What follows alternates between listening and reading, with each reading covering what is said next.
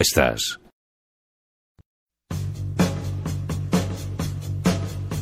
Saludos amigos y bienvenidos a Río de la Vida. Ya sabes que es el programa de pesca aquí en Radio 4G. Mi nombre es Óscar Arratia. Hola amigos, buenas tardes. Mi nombre es Sebastián Cuestas y estamos en Río de la Vida. Aquí comienza Río de la Vida. Hoy, en nuestro programa especial de Río de la Vida, tenemos el placer de presentaros a David García Ferreras y Pablo Castropinos.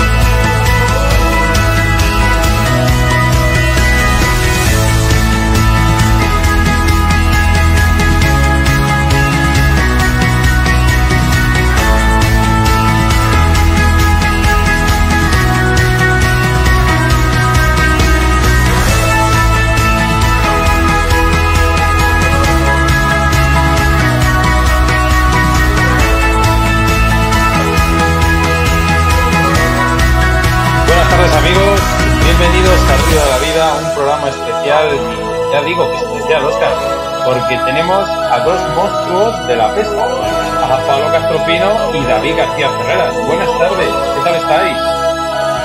¿Qué tal? Buenas tardes, buenas tardes a todos. Buenas tardes y bienvenidos a de la- Vida. Un segundillo que este bajo la música. Buenas tardes y bienvenidos eh, a toda la gente a este Río de la Vida especial en directo. ¿eh? Además, nunca mejor dicho, porque además les tenemos de frente a estos dos grandes monstruos de, esa, de la pesca de salmónidos, como es Pablo Castro Pinos y David García Ferreras. Buenas tardes y espero que tanto vosotros como vuestras familias estéis todos bien. Buenas tardes. Bueno, estamos aquí confinados todos en casa, pero yo. estamos, estamos a salvo por el momento. ¿Qué tal, Pablo? Sí, bueno. yo- nosotros bien, bueno, yo estoy trabajando, como todo el mundo sabe, soy bombero, tenemos que hacer nuestro trabajo, lógicamente, pero bueno, de momento todos, todos estamos bien, mi familia está bien, yo estoy bien, o sea que bueno, seguimos confinados como hay que estar y para adelante. Bueno, dos grandes pescadores, dos mundialistas, Pablo, David. Eh, en este caso, eh, Pablo dices que estás trabajando, pero también me supongo que estarás eh, pasando más tiempo en casa de lo que normalmente sueles pasarlo, ¿o no es así? Pues bueno, yo pensaba que lo iba a llevar peor porque soy una persona que por mi trabajo tengo mucho tiempo libre y la verdad que yo el tiempo libre lo aprovecho. Estoy siempre haciendo cosas y casi siempre por fuera, cerca de los ríos o en la montaña. Entonces, bueno, sí, la verdad que, que estoy llevando bien la confinación, el, el confinamiento este que estamos pasando todos los españoles, pero bueno, pensaba que lo iba a llevar peor, ¿eh? la verdad que lo estoy llevando bien. Estoy haciendo, me he puesto un reto de hacer 100 moscas diarias, o sea, imagínate, en 17 días, imagínate lo que llevo. Madre mía, Oscar. Eh, no, no las hacemos tú y yo en una temporada casi. ¿eh? Eh, pues, eso te iba a decir yo. Yo, mira que yo hago bastantes, Pablo, yo, pero vamos, cuando me has dicho lo de 100 moscas, y es verdad, porque además hemos estado hablando antes, y yo le veía que es que no paraba ni para hablar con nosotros. Pues, tengo que hacer las 100. Bueno, sí, cuando se promete o se pone unos retos que no hay que jurarlos ante nada, hay que hacerlos para ti mismo, hay que cumplirlos. Si algún día son 80, tampoco pasa nada. Pero bueno, de momento los he cumplido. David, David, ¿tú qué andas haciendo? Pues a mí me dan poco los días de sí, no te creas que el confinamiento me está afectando demasiado. El que quiere siempre tiene algo que hacer. En casa, yo vivo en una, en una casa, no vivo en un piso, tengo, tengo un jardín aquí detrás, puedo lanzar con la caña, tengo, bueno, por las mañanas me dedico a la cría, que los deberes ahora hay que hacer, hay que hacer de profesor también, aunque no estamos preparados para ello, pero bueno. y los profesores mandan demasiados deberes para los críos, yo creo. Y bueno, por las tardes ya mi mujer está trabajando en un supermercado que sigue teniendo que trabajar. Por las tardes cuando viene mi mujer, pues ya me pongo a hacer mis tareas. No hago 100 diarias, algún día hago 150, otros días 20, pero bueno, hay tiempo, hago deporte, no sé, con cuatro gomas, cuatro pesas que tengo por ahí, pues sigues haciendo cosas. Las escaleras de casa son también un, un buen, un buen aliado para el deporte. Yo en este confinamiento tengo que reconocer, perdona que te interrumpa, que he descubierto el aeróbic. O sea, lo he descubierto y, y la verdad que me gusta. Y además, también he descubierto que soy un pato mareado, que soy súper mal coordinado y me cuesta un huevo y por eso yo creo que sudo más. Pero bueno, también lo hago. Hago de todo. Te voy a decir una cosa, Pablo, es lo que te faltaba a ti, ya aeróbic. Además, de verdad, en mayas y todo, ¿eh? La imagen es deprimente. Bueno, Oscar, traemos una, una entrevista muy, muy, muy, muy completa hoy. Eh, por favor, te cedo los honores. Empieza, empieza tú, Oscar. Bueno, eh, lo primero es, eh, ¿qué creéis si este confinamiento puede mejorar nuestro medio natural al no tener tanta presión eh, pesquera, ya que los pescadores estamos eh, recluidos, entre comillas, en casa? Hombre, eh, yo creo que en realidad no. En una parte bastante considerable, yo creo que no afecte para nada a que, estemos confinados, porque en realidad la temporada se acaba de iniciar. No sé el tiempo que vamos a estar, yo creo que no vamos a poder pescar esta temporada. Soy bastante pesimista. Creo que no vamos a terminar pescando en río esta temporada y las truchas estarán más tranquilas, nada más. Pero bueno, que les afecte alguna más puede librar la vida porque siempre se pesca algo con muerte todavía, aunque sea lo más mínimo que hay. Pero no creo que afecte demasiado para que sobrevivan muchas más o menos, pero sí estarán más tranquilas seguramente. Yo tengo ahí tengo un poco, bueno, por ser el ángel malo, ¿no? Yo pienso que sí, que esto se va a acabar pronto. Quiero ser totalmente optimista, primero por, por mi forma de ser y luego por mi trabajo, porque, bueno, pues eso, tenemos que ser optimistas por naturaleza, pero creo que para el medio natural igual pienso, ¿eh? pienso que demasiada lejía, todo muy indiscriminado y al final acaba todo, ya sabemos dónde, dónde se va todo. Esperemos que se diluya y que los efectos de la lejía y de todo lo que se está echando por todos los sitios, que, es verdad que hay que desinfectar y todo, pero bueno, no sé, pienso que, que también al final todo acaba en el río y creo que de alguna manera también nos puede, a ellas, a las favorecitas, les puede hacer un poco de daño, pero bueno, primero que, que, pues eso, que intentar salvar la mayor parte de vidas que se pueda y evidentemente desinfectar.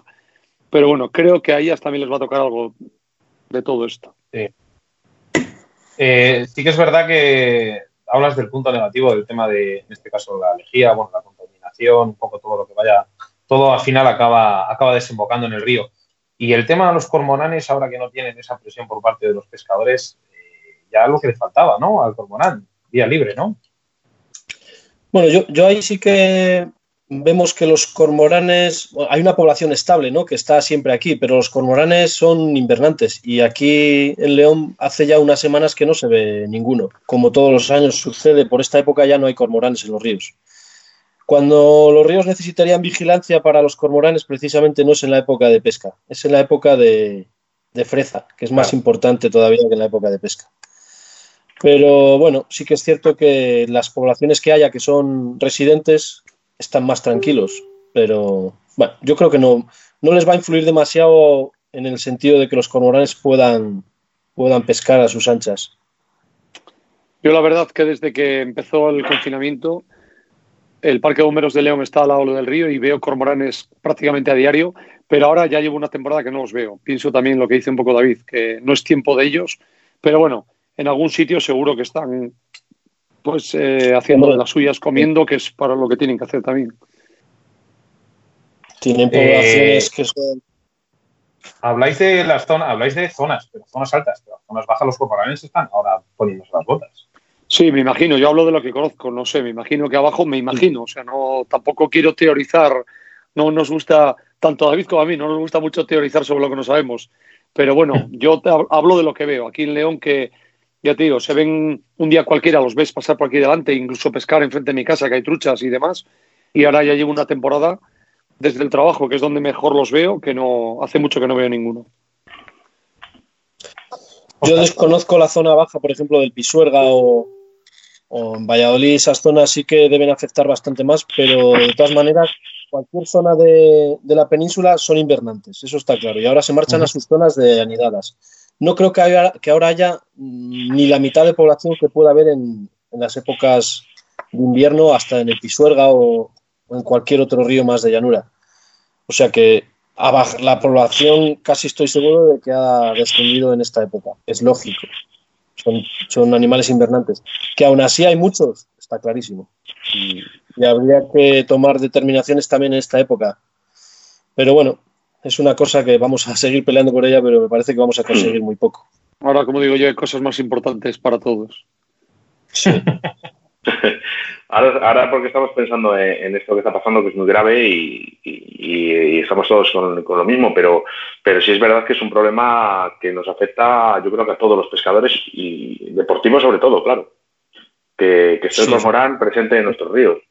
Sí, desgraciadamente no, sí, pero bueno, no nos vamos a poner de acuerdo no, no, siempre, colectivos. Siempre que hablamos de, de este tema, eh, surge la, la, cuestión de que los ríos han mejorado en los cuatro últimos años y la población de cormoranes no ha disminuido. Quiere decir que o hay una adaptación de los peces o lo que más estaba haciendo daño a los ríos no eran los cormoranes. Aunque sabemos todos que hacen muchísimo daño, pero si lo comparamos con lo que se podía hacer en temporadas cuando se mataban todas las truchas que se podían coger, yo creo que los cormoranes hacen daño, pero había daños más, más severos que lo de los cormoranes pues está el, de dos patas, ¿no? Como siempre se ha dicho, y, y, luego, por ejemplo, como ha dicho Pablo, todo, todo esto que estamos echando ahora mismo a los suelos, estas lejías y demás, esto, es, va, esto va para un lado. Y todos sabemos para qué va, para el agua, no va para otro lado, para el agua. O sea que los peces lo van a sufrir sí o sí. Así, así es. Bueno, eh, bueno eh, sois, todo el... perdón, Oscar, sigue, sigue. Sois eh, grandísimos pescadores, todo el mundo os conoce. en, en todo el mundo, no nos vamos a engañar. Eh, hay gente que está en sus casas que, bueno, que os tiene como un fan número uno, ¿no? Y, y, y, les gustaría saber qué es lo que hacéis. Bueno, Pablo, ya sabemos que 100 moscas diarias. Pero aparte de las 100 moscas, eh, ¿qué podemos hacer los pescadores para, para, para afrontar luego lo que nos quede de, de, de, jornada? Porque no sabemos los días que vamos a poder pescar. Empieza, David, por favor.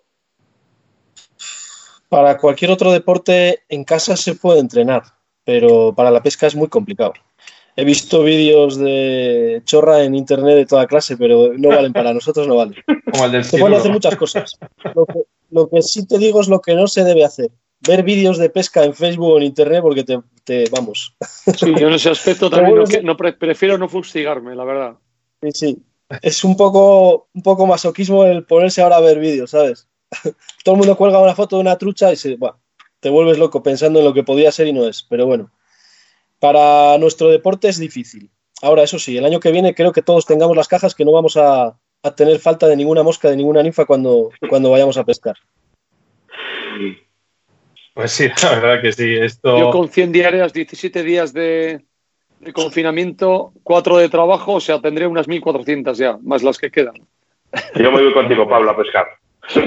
No hay problema, no hay problema. Dese, deseando la mosca, que se le abra la, una cremallera del chaleco y se le caiga la caja, ¿no? La mosca, como, como, como además en la pesca, que la mosca nunca sea un problema.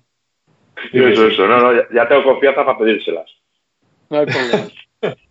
Todo el mundo sabe somos que estáis poco... siempre o casi siempre. Perdona, David. Te digo que somos sí, sí. un poco obsesivos, ¿eh? aunque durara el confinamiento cinco meses, seguiríamos haciendo moscas, no lo dudes. Pues lo que no sé es dónde sacáis tantos anzuelos. Eso es que lleváis, bueno, tenéis buenas, buenas reservas. Sí, hay reservas, pero se van acabando, ya se van acabando. Yo te digo. bueno, ¿Sabes pues qué nada, pasa? Que al final, que... al final, te das cuenta, y yo, en mi caso, por ejemplo, ya compro de mil en mil. ¿Ya para qué vas a coger financiados?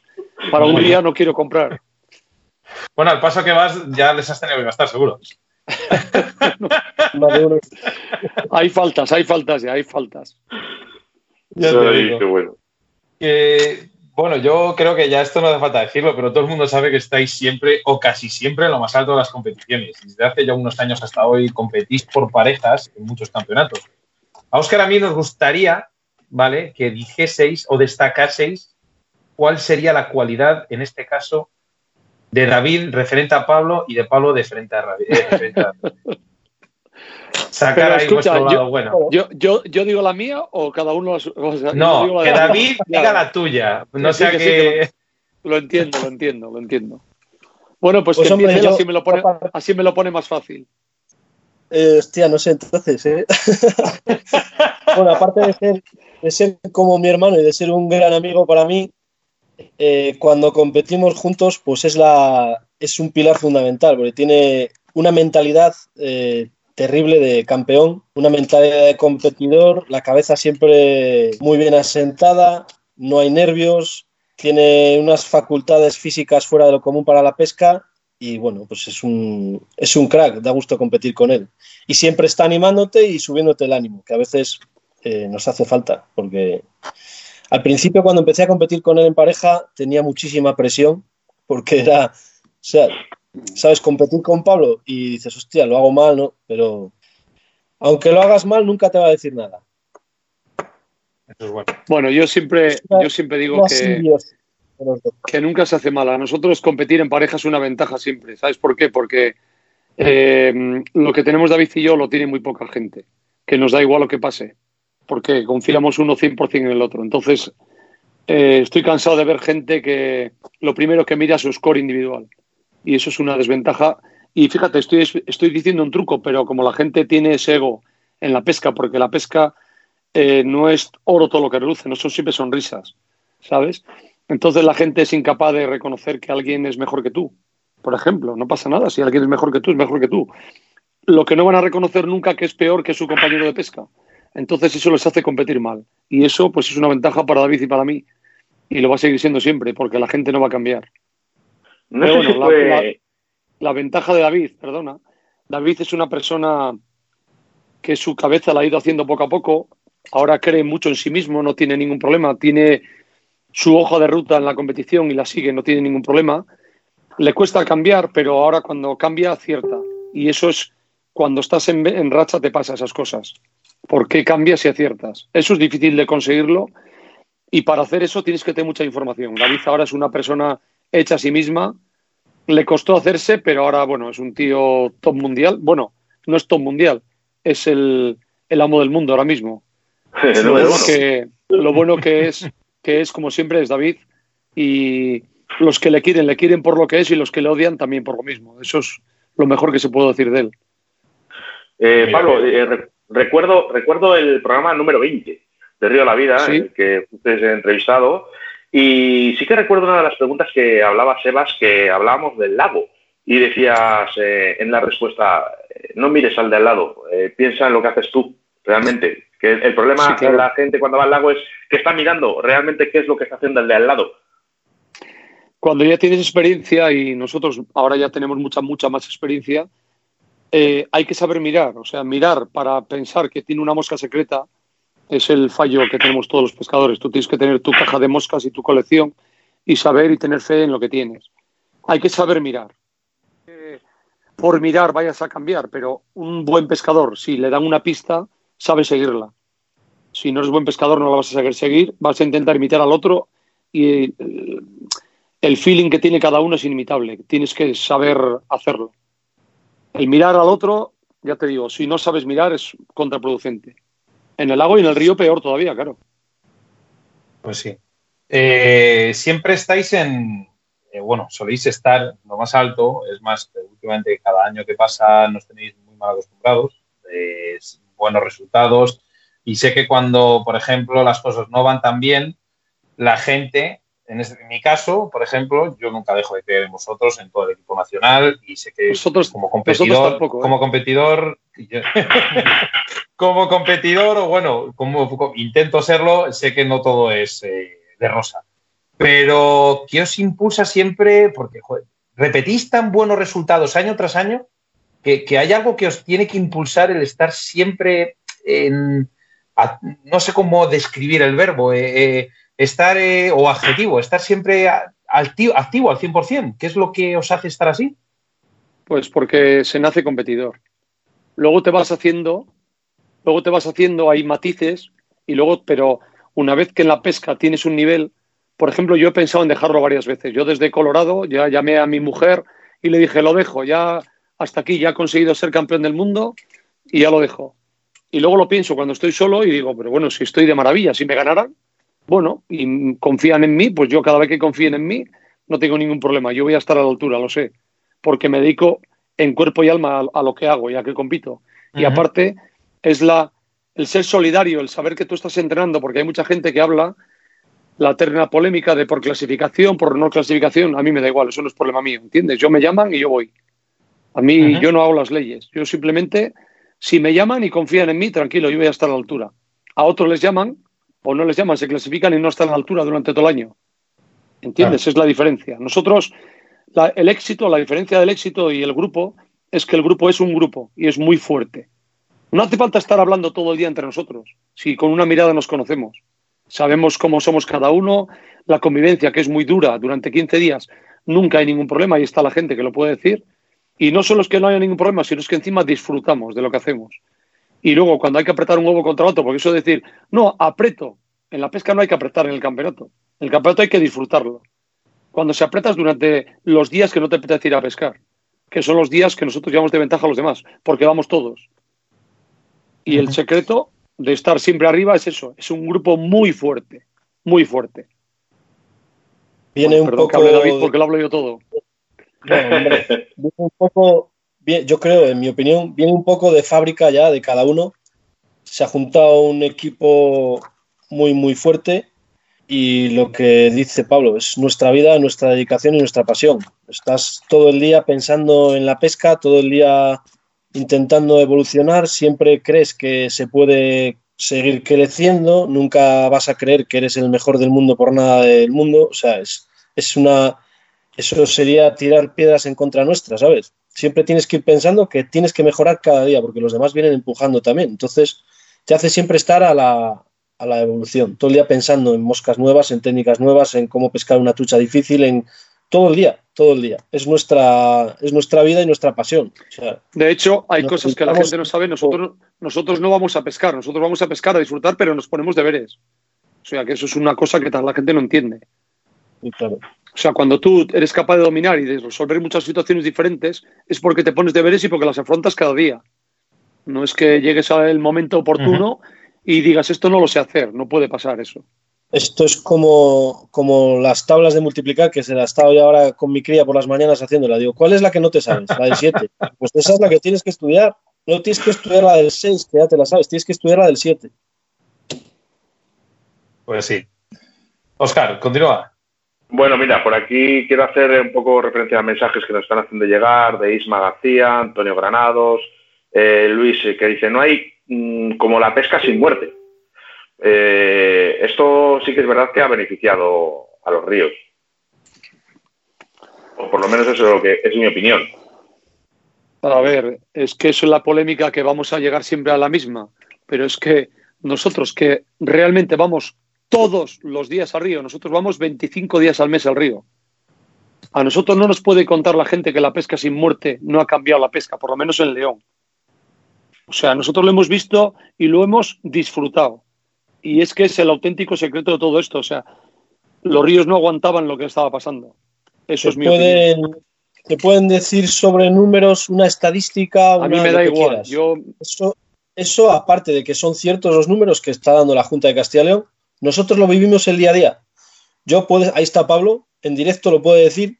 Hace cinco años yo le dije a Pablo, digo, si esto sigue así, yo dejo la pesca, porque yo no voy al río para coger una o dos truchas o cuatro truchas al día, ¿sabes? No, Sí. no es que es, era un sufrimiento.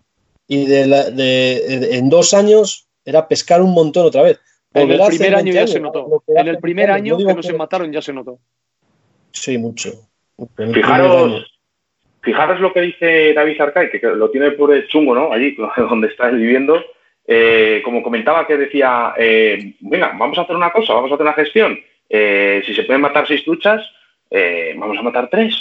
Vamos a dejarlo así, a ver qué es, qué es lo que va a pasar en los próximos años. Nada. No lo van a, a ver, yo, a ver, no. Esto como todo, podemos estar discutiendo de la pesca sin muerte Sí. y cada uno Ahora. argumentará de una manera. Nosotros hablamos por experiencia propia y por gente que pesca 25 días al mes. Te pongo un Y ejemplo lo tengo claro. práctico y, y que todo el mundo lo puede apreciar. En los AREC, yo tengo un AREC aquí en la zona cercana a mí, que es bastante largo, por cierto, son 5 o 6 kilómetros en el Bernesga. Sí. Eh, yo voy un jueves al AREC o los lunes, que ahora se puede ir a, a los AREC los lunes o los jueves, y pescas una mierda. Una mierda, ¿sabes? ¿Y cuánto es el cupo en un AREC? ¿Dos? No sé, ¿dos? ¿Tres? ¿Cuánto Dos. es el cupo en un AREC? Dos. Dos. Parece que Bueno. son dos. Pues a dos truchas por día, o por pescador y día, han acabado con ellas. Y ahora se van a lo libre ya a pescarlas porque en el AREC no hay. En lo libre hay y en el AREC no. Pasa igual en los cotos tradicionales que se siguen matando los peces, tres, cuatro peces, los que sean. No hay. Y vas a lo libre y hay. O sea, los comoranes no diferencian de tablillas, no diferencian de, de una zona donde eh, se puede pescar o donde no se puede pescar, o si es un AREC o si es un coto, o si es una zona libre sin muerte. Ellos diferencian del alimento que les da. ¿Y por qué en un AREC hay? O sea, en un AREC no hay y en lo libre hay. Está claro. No hay más, está Eh, clarísimo. espera, espera, pero luego, porque vendrá alguno y dirá, pues en el AREC, Sí. como todos los sitios, no hay Ya. problema. Pero, como norma general, a ver, nosotros te vuelvo a repetir, pescamos 24 o 25 días al mes y lo bueno que tenemos es que no repetimos sitios, o sea, imagínate, somos hasta exquisitos. No repetimos sitios, pescamos todo León y mucho más fuera de León. Y las cifras no mienten. Las cifras y las sensaciones, porque al final cifras, la, la Junta de Castilla y León nos ha dado unas cifras que son realmente espectaculares. Pero nuestras sensaciones, las del día a día, desde el pescador día a día, que nosotros somos el mismo pescador, ¿no? O sea, Eso eso, es, es sí. impresionante. Lo que hemos vivido es impresionante. Yo, de hecho, yo no pensé que lo iba a vivir esto. Bueno, pues vamos a dar una vuelta de, de rosca a la entrevista. Eh, vamos a pasar a hablar del último mundial, de Tasmania. Eh, me gustaría saber, como competidores que sois, eh, cómo encaráis un escenario tan totalmente diferente como es el de Tasmania, un escenario nuevo. ¿Cómo lo encara un competidor mucho antes de ir, por ejemplo, en este caso, al, al, al propio mundial? Que ya se Este hacen año- llamadas. eh. Sí, David. Sí, digo que este año, este año si los entrenamientos los hubiéramos ahorrado, tampoco hubiera pasado nada. Bueno, Sí, eso las que os lleváis, sensaciones- hombre. Las sensaciones eran muy malas y no tuvo nada que ver con luego la competición. Pero bueno, yo en mi caso, yo es que soy el más veterano de todos y como dice Jordi, ya estoy viejo, ¿eh? Al cual le mando un beso desde aquí con un cariño tremendo, le tengo muchísimo cariño, llevamos muchas, muchas batallas juntos y las que nos quedan, como dice él. Pero bueno, yo, mi caso es diferente a todos. Yo los mundiales los afronto con una tranquilidad increíble, porque voy con un grupo increíble. Entonces eso es- me da que el primer día, además siempre, todos los años, desde que nos va bien, antes no nos iba bien porque no había grupo, evidentemente, pero ahora hay un grupo muy fuerte y desde que nos va bien pasa lo de siempre. Llegas allí con unas ganas de pescar que te pescas encima. Imagínate, dos días sin pescar para uno como nosotros y en un mundial. Llegas ahí y no pescas. Al día siguiente pescas más y al final ya ves que tienes un feeling espectacular. Pero Tasmania fue diferente. Tasmania no tuvo nada que ver la competición con el entrenamiento. El feeling fue totalmente diferente. No hubo. Había mucho feeling entre nosotros, un ambiente increíble, mucho trabajo, pero no cogimos el rollo de pescar. Hasta, hasta la competición, claro. Perdón, David. David. En los entrenamientos también hubo un hándicap que fue el clima y cambió todo totalmente la forma de pescar de los entrenamientos. Eh, en los ríos, donde entrenábamos, no tenía nada que ver, absolutamente nada que ver con los escenarios de competición. Los escenarios de competición tenían truchas, aunque no todos los tramos, porque ahí sí que fue una lotería de tramos. Y los lagos, el clima fue totalmente diferente y cambió la forma de pescar.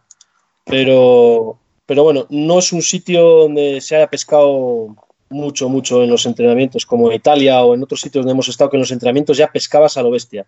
Aquí coger cuatro o cinco truchas por día en algunos sitios era, era un reto. O una, incluso Yo algún día. siempre, siempre cuento, a la, cuento a la gente que.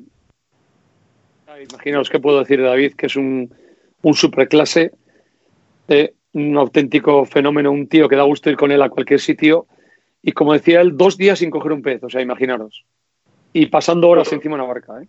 Y como él los demás, o sea, había sí, hoy día, hoy cogías tú y mañana pasabas dos días sin coger. No había. O sea, se no- podría no decir que tardasteis en coger la tecla y según empezó el campeonato, según iba avanzando el campeonato, si el No, campeonato hubiese durado un poco más, en la primera manga. Si hubiese durado un En pelín primera más, el- yo en la primera manga, en Little Pine, vi a un pescador y desde que le vi cambió la forma de pescar de España. Así de simple. Pero bueno, pero eso es lo que hablamos, es suerte y luego el oficio, el oficio que tienes un veterano, en la pesca la veteranía también es un grado. ¿Sabes? Al final ves, por eso te digo que mirar, mirar con gusto y saber mirar te cambia todo. Es muy importante el, tener tablas de otras cosas porque tú llegas a una zona donde tú has pescado, por ejemplo, estábamos pescando con líneas flotantes o S1 y de repente llegas y ves a todo el mundo pescando con S5 streamer totalmente diferente a lo que estamos pescando. Tú tienes que, que adaptarte a cada situación en ese momento. Entonces es muy importante tener muchas tablas, aunque tú hayas entrenado lo que tiene que ser, decir, hostia, tengo que cambiar aquí el chip ahora mismo automáticamente, tengo que cambiarlo totalmente, de todo lo que yo estaba pensando no me vale para nada. Porque, no, porque ves que los demás te están, te están, te están matando. Entonces tienes que tener eso, saber mirar y decir, la suerte del campeón, como digo yo, no es la suerte del sí. campeón, es la suerte de elegir la técnica correcta y de saber hacerlo. De saber hacerlo. Si no lo sabes hacer, si no te pones deberes, estás muerto. Sin duda eso, respirar sangre fría y pensar en lo que, en lo que vas a hacer y actuar. Eso está sí. claro. Así eh, es, ¿Recordáis, ¿recordáis eh, algún campeonato tan duro en estas condiciones climáticas que hubo? Eh, yo uno no, que haya. Yo, yo uno en Llanillo, en el lago de Llanillo, ¿Sí? que no sé si es que iba preparado, no estaba bien preparado para el frío. Estuve un mes todavía con el dedo índice dormido del frío que pasé y me rascaba con, la, con, el dedo y todavía tenía el dedo dormido. Pero este era diferente por la combinación de aire y frío y la presión de ir a estar en un mundial. Yo, de hecho, no disfruté en este mundial. Es la primera que me pasa. Yo, yo creo que, a ver, eh, ese que recuerda a Pablo en Llanillo, creo que fue un campeonato de España de lago, si no recuerdo mal. No, no, fue otro, no sé. pero bueno, es igual. ¿No? Bueno, era un, un, frío terrible, un frío terrible. terrible. Mucho frío. En el lago hemos pasado mucho más frío que en Tasmania posiblemente, pero no te ha, no te ha afectado tanto en lo que es la técnica de pesca. Tasmania es que había momentos en que era imposible pescar.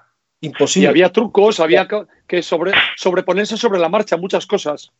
Entonces era en complicado. Momento, claro. Las cestas de ganadoras no, no, teníamos, las barcas cada una era de una madre, eh, no, tenían, no tenían apenas fondo, unas te volaba la línea, tenías que adaptarte en cada momento, entonces te complicaba muchísimo la vida el clima. Pero frío David, ¿cuántas en realidad, veces te comió el motor de la barca a la línea? Una vez, me la estaba, Eso me lo ha dicho un pajarito. Estaba, estaba, midiendo, estaba midiendo la trucha, una trucha, y, y, ya quedaba cerca, la deriva ya estaba muy cerquita de la orilla. Yo dejé la línea, claro, en el momento de medir la trucha, tienes la línea fuera en el agua, eh, dejo la trucha, estaba midiendo la control, estábamos midiéndola para saber la longitud que tenía y todo. Cuando fui a recuperar la línea, estaba trabada en la, en la hélice. Mientras yo coloqué la línea que tenía en el carrete y no, el barquero arrancó el motor para salir porque estábamos ya pegados a la orilla y el otro pescador no podía pescar. Y según arrancó, me hizo todo el carrete, todo para dentro de la barca. Ostras. Digo, para, para, ya era tarde. Ya. Era tarde. Era tarde. Y que, bueno, lo, que sí que... lo pensé así, digo, bueno, por lo menos valió una trucha, por lo menos, que una trucha ahí era oro, ¿eh? Hubiera cambiado cada línea de las que llevaba en el carrete por una trucha. y hubiera ganado la manga casi seguro. Yo o sea, os pregunto, nada, te tengo que dejar a ti la pregunta porque sé que te encanta, además que siempre ah. lo haces tú. en el, en, ahí en Tasmania, eh, se pod podríais decir en tanto en lago como en río, ¿cuál, cuál o cuáles fueron las imitaciones que más os pescaron? Hombre, podríamos decirlo, pero os tendríamos que matar. Como digo yo, esto, bueno, espérate. Los, no sé quién lo, dijo que pasa, día, pero esto a todo lo pasado no pasa nada, ¿no? Eso ya ha pasado. Pero mira, ¿no? mira, pero si esto, pero si esto de la mosca es un tópico y a la gente le dices que pescas con una oreja libre, como es tan sencilla, piensan que es mentira. Digo, bueno, pues ahí también pescamos con la libre, evidentemente. Libre y faisán. Y en el lago díselo tú un streamer negro y otro oliva. Sin lo más. típico. Joder, Oscar, el, lo típico. Sí. Eh, y bueno. ¿Sabes qué pasa? Yo... A mí me hace mucha gracia, a mí me hace mucha gracia porque hay mucho consumo de Facebook. Yo consumo Facebook lo justo, aunque parezca, aunque parezca que no. Y me hace mucha gracia lo típico, los del, como nos llaman, los del perdigón. Yo es que me muero de la risa. ¿Sabes?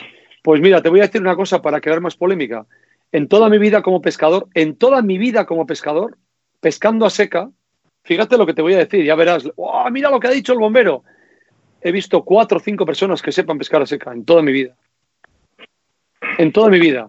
Y realmente cuando nos contaban, no, es que los tímalos con la ninfa, los tímalos hay que cogerlos también con la seca y nosotros los cogemos a seca. Y no se lo cree nadie. pero hay que saber pescar muy bien a seca. Hacer lo que tú quieres. De hecho, de hecho, voy a contar una anécdota que me contaron, y, y ahora mismo no sé, no sé quién me la ha dicho, pero sé que es real. Eh, me dijeron que, bueno, te vieron pescar un día y habían unos chavalillos intentando pescar una trucha bastante grande y venga a tirarle, venga a tirarle y nada. Eh, te acercaste a ellos porque luego para eso, mm, la verdad que eres un tío muy honrado. Eh, y, So- y los solo, que te conocemos solo lo para sabemos. eso. so- solo para Sí, eso. bueno, no, no, no me entiendas, Pablo. Que- No, no, no, es broma, es broma. Hay que bromear, hay que hacerlo de distendido. no- Eso, eh, que llegaron y dijiste tú, vamos a ver, el problema no está en, en, eh, porque te debieron de decir, déjame una de tus moscas o algo así. Y llegaste con su caña y dijiste, el problema no está en la mosca, dejarme la caña. Tiraste tú ya la primera zas, clavaste esa trucha ¿eh? y estuviste dando unos pequeños consejos a estos chavales. Puede ser. No, creo, no sé si te acordarás, ¿eh? No lo sé, puede ser. pues, pues, He, he muchas coincidido con mucha gente en el río, pero ahora ya intento no coincidir con gente, porque bueno, hay demasiada. Hoy Bueno, en día la pesca. Oscar, yo también conozco, yo también conozco una, una persona que estaba Pablo, un, un día montando una mosca, dejó la mosca encima de la mesa y se la quitó. En una, en un pescaprés. Sí, ¿No te yo- acuerdas de esa yo- persona, yo- Pablo?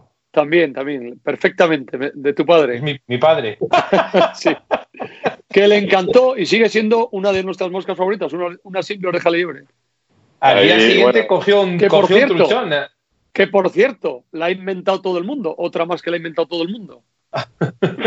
Que digo que con esa dice- mosca, no sé si te acuerdas Sí, que salisteis sí. a pescar. En el Eria, sí. y cogió Sí, sí, en sí. el Eria y, y- Sí. y- y tiró por probar tu mosca en mitad de una poza que no se estaba cebando absolutamente nada y sacó un truchón de sesenta y tantos centímetros. Del y dijo, Eria, "Ostras, ni pues menos". mentira que, que pesca de narices. Lo, rec- lo recuerdo, lo recuerdo.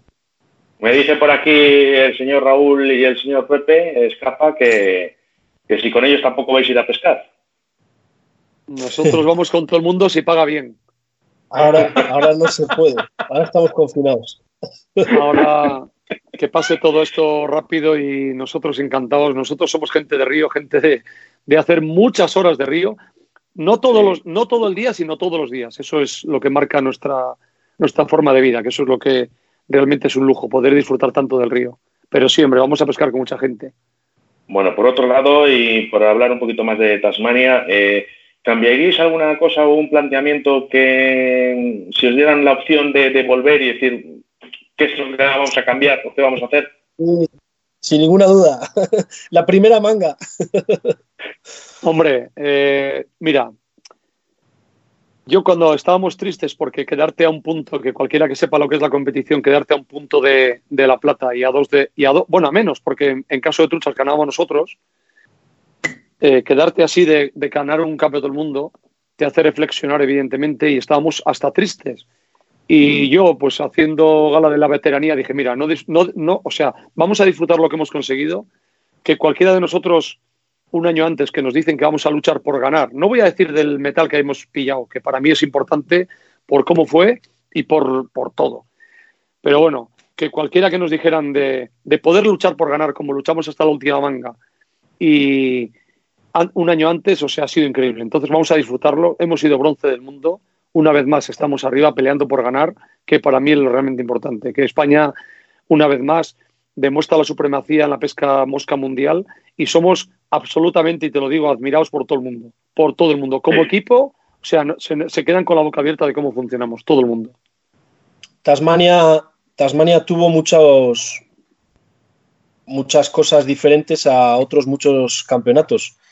De hecho, antes de marchar, ninguno de nosotros pensaba conseguir ni vamos. eh, rondar un puesto de bronce era bueno ya. Tres mangas de barca con truchas marrones que no tenemos oportunidad de pescarlas aquí, en el sitio más lejano del mundo para nosotros. Todo era diferente. Pero bueno, después de la primera manga, mucha gente ya nos dio por muertos y hemos demostrado que todavía estábamos vivos y bueno, la primera manga fue un fracaso para nosotros, una forma de pescar diferente de los entrenamientos a, lo que tenía que haber sido en el Mundial, nos cambió un poco todo. Pero bueno, estamos mucho más contentos de lo que íbamos en principio, por lo que hemos conseguido. Eh, esto va para los dos. Eh, habéis conseguido desde hace ya unos años, sobre todo en los mundiales, que se viva de una manera muy, muy diferente este deporte a como se vivía antes, ¿vale? Eh, la gente desde casa os sigue día a día a través de las redes sociales, en los campeonatos mundiales, y esto es, por ejemplo, yo soy uno de ellos, estás continuamente refrescando las páginas para saber los resultados. Y eso engancha mucho y la verdad que, bueno, pues estamos todos muy nerviosos desde casa. Eh, ¿Creéis que a este deporte le falta más apoyo y es muy, muy minoritario en comparación con otros? Sí. Tenemos un problema muy grande en la pesca. No dejamos de tocarle las narices a un, animal. Y eso va en contra de nuestro, ah, deporte. Bueno, sí, es verdad, no lo comentaste. Eso es impepinable. Pero bueno, todo el mundo que todo el mundo que sepa lo que, lo que es un pez para nosotros, que es absolutamente sagrado y que mimamos los peces, sabe que el, fuera parte de que hagas daño a un pez y que le molestes, el pez para nosotros es sagrado y yo creo que eso, eso fundamentalmente es lo que le falta a la pesca que para que fuera un... Hay gente que dice que no es un deporte. Bueno, pues para mí es un deporte desde que empieza hasta que acaba la pesca. Es totalmente un deporte.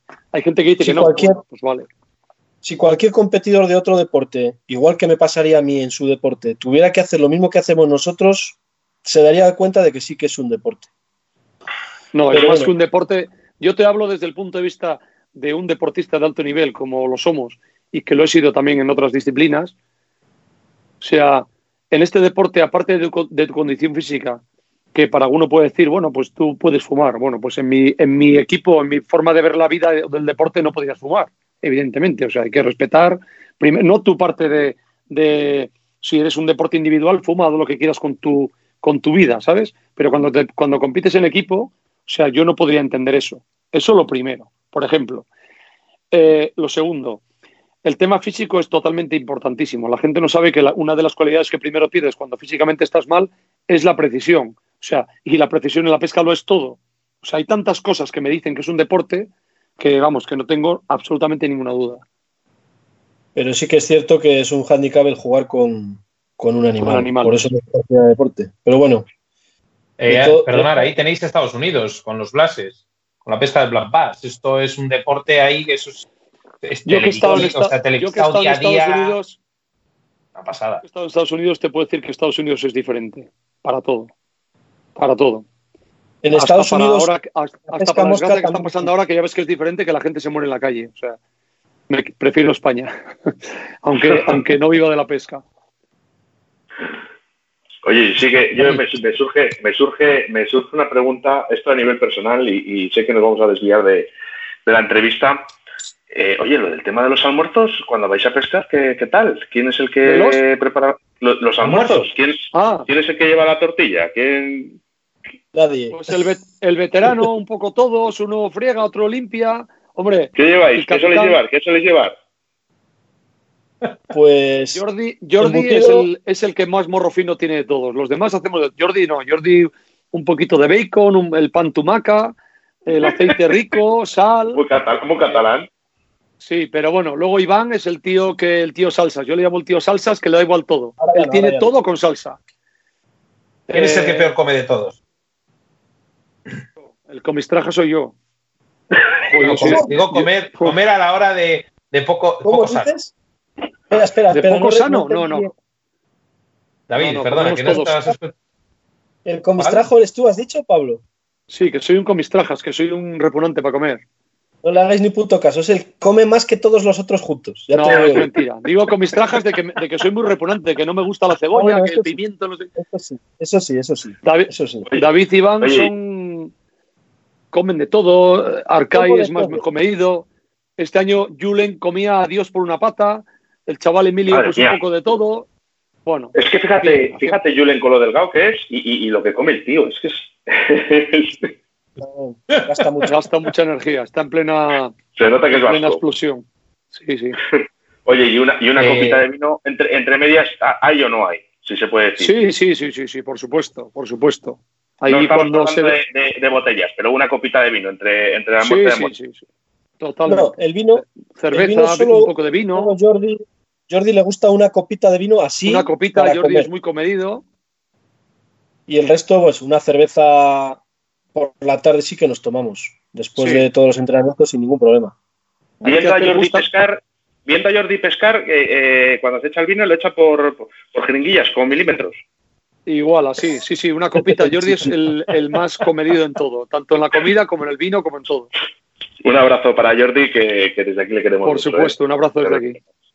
Bueno, si mañana Pablo y David os, dije, os dijesen, oye, eh, mañana, solo mañana podéis salir a pescar, ¿dónde iríais sin pensarlo? Hostia. A cualquier sitio, a cualquier sitio, ya no lo piensa, a cualquier sitio. Si yo, casi, yo casi, yo te voy a hacer una cosa, casi para no perder tiempo aquí enfrente de casa. Tú imagínate que salgo a entrenar A, mi terraza y oigo y veo el río que está lleno de truchas aquí enfrente de casa. Madre o sea, que no sé, tendría dudas. Sí que tienes un problema.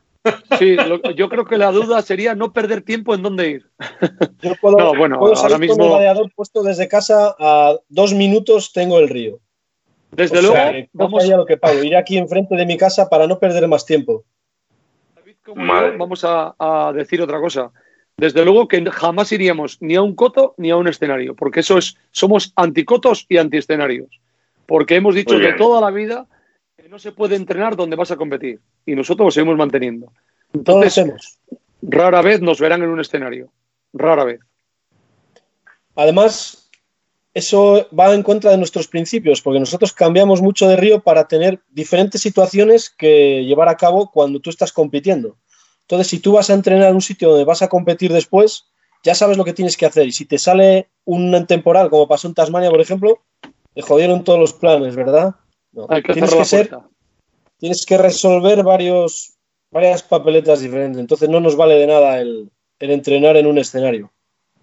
Bueno, además de buenos pescadores, eh, también sois monitores y dais clases de lanzado y de montaje. Eh, hablarnos un poco sobre esto, que ya sabemos que ahora mismo está un poquito difícil eh, para poder realizarlo. ¿Podéis hacer cursillos a nivel, pues como estamos haciendo nosotros? ¿O qué es lo que estáis haciendo ahora? ¿O posibles futuros proyectos? Bueno, pues la verdad es que ahora en este momento se ha paralizado todo. Yo tenía muchísimos proyectos hechos que he tenido que, cancelar todos prácticamente durante toda la temporada. De momento tengo alguno abierto todavía, pero muy, muy a, muy a la larga, que no creo que podamos hacerlo. Pero bueno, sí. Hacemos destructores. Yo me dedico más que Pablo a ello porque tengo más tiempo igual o, o quiero más hacerlo que Pablo el tiempo también tiene el de cojones. Yo no tengo tiempo. Yo solo tengo tiempo para disfrutar ya.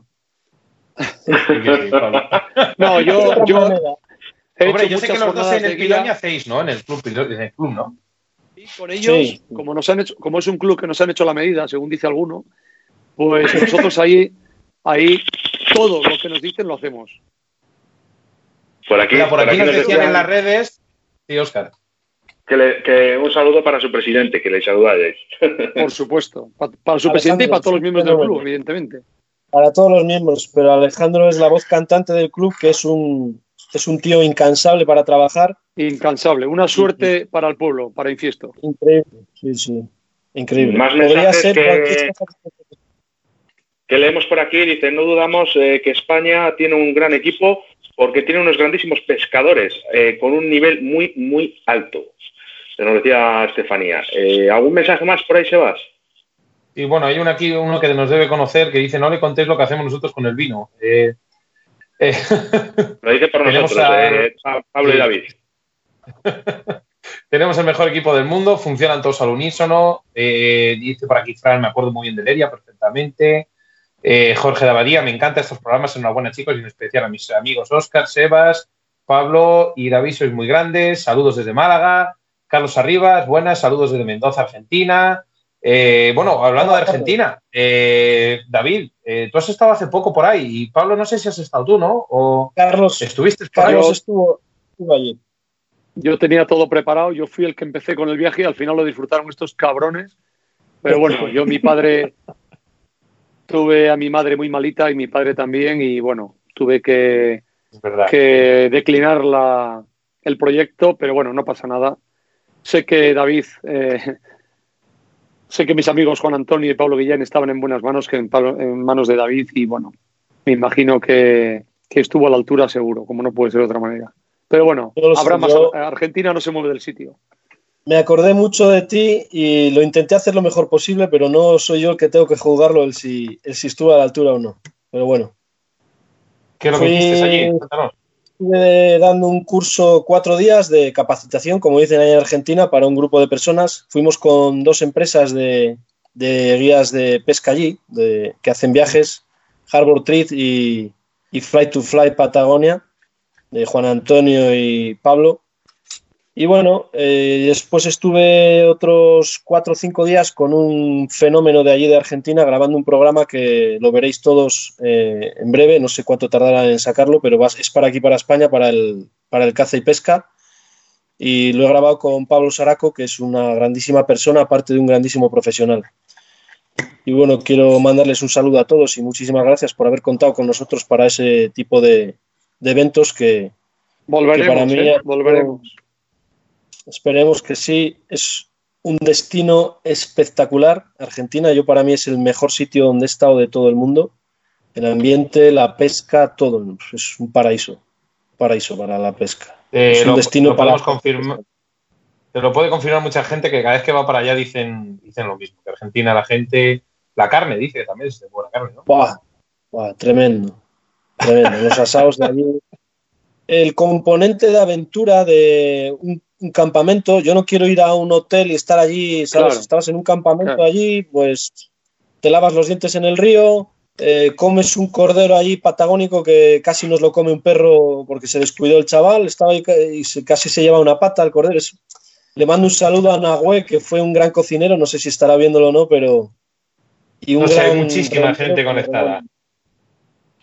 Eh, aparte has estado en otro lado, ¿no? Has estado en... en, me en varios en los últimos, ya has estado en dos sitios hace poco, ¿no? Estuviste en, 15 días antes de estar en Argentina estuve en Goldan, en, una isla del Báltico eh, que pertenece a Suecia.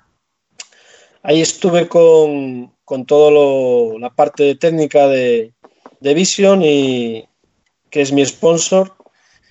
Y bueno, estuvimos hablando un poco de materiales y de trabajo más que nada. Y disfrutando también de los ríos bálticos, que eso es otra pesca a recomendar. Es impresionante. Pescar en el mar no te, no te imaginas la sensación, es diferente. Y claro, unos ríos tremendos. Yo no tuve la suerte de coger ninguno de los grandes, grandes, pero bueno, cogí alguno grandes, pero no grandes, grandes, que allí los hay muy grandes. Es una pasada, es una cosa diferente totalmente. Y bueno, y, y muy bien, porque fue una experiencia también muy nueva para mí, eh, estar con toda la gente ahí de Vision. Estábamos mm, varios representantes de Vision de, varios sitios de, Europa, de Italia, de, United Kingdom, de bueno, había, había varias gente ahí, de Francia también. Bueno, lo pasamos bien allí. Ahí estuve pocos días. En Argentina estuve 12 días, que allí da tiempo a hacer muchas más cosas. Bueno, quedan dos minutos para llegar a las 8 de la tarde, el momento en el que eh, todos los españoles, o, todos o casi todos, deberíamos de salir a aplaudir a, la gente que hace posible eh, que, vaya todo adelante, ¿no? Entonces, eh, vamos a parar durante unos par de minutitos, ¿vale? Para aplaudir y enseguida estamos con todos vosotros. Vale, perfecto. Me parece muy, bien.